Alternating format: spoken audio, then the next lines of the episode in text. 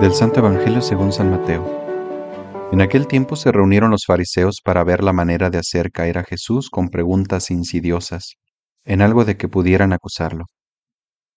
Le enviaron pues a algunos de sus secuaces junto con algunos del partido de Herodes, para que le dijeran, Maestro, sabemos que eres sincero y enseñas con verdad el camino de Dios, y que nada te arredra, porque no buscas el favor de nadie.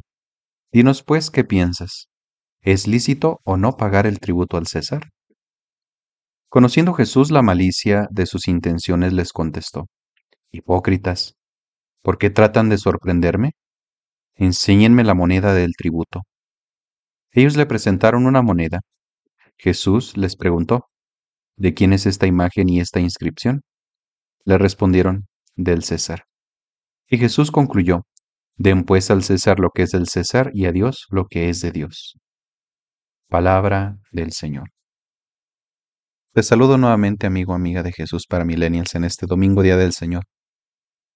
Este texto que se ha leído desde un contexto muy diferente al de su origen, ha causado muchas confusiones. Es presentado como una dicotomía entre los poderes religiosos y políticos del tiempo de Jesús. Esta misma dicotomía se actualiza con sus asegúnes. En aquella época, como en la nuestra, existen poderes políticos que buscan tomar el lugar de Dios. Se decide sobre lo que es bueno y lo que es malo, quién puede vivir o quién no. La trampa entonces puesta a Jesús y a la que nosotros estamos sometidos y expuestos es o Dios o el César, o el poder temporal o el poder del cielo.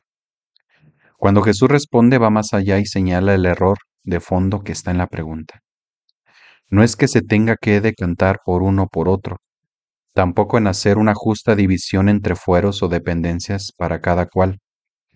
El César Nuestros políticos no son Dios ni Mesías. No les corresponde salvar al pueblo, sino ser promotores de justicia y de paz, tanto en el marco de las instituciones sociales como en los ambientes legislativos. Tampoco Dios es el César. Todo poder fundado en la teocracia, Dios como origen del poder temporal, son contrarios al designio divino. El Señor Jesús y el testimonio de sus santos nos enseña cómo dar la gloria a Dios sirviendo en paz y justicia, siendo el más pequeño y el servidor de todos. La respuesta errónea a esto es querer tomar el control político de la sociedad para imponer los así llamados derechos de Dios. Nuestra actitud ante los poderes políticos no es la de pelear o hacerle justicia divina a Dios, más bien es alentar e iluminar sabiendo que la imagen de la moneda no es la rectora de la vida, sino la imagen de Dios, que es el hombre.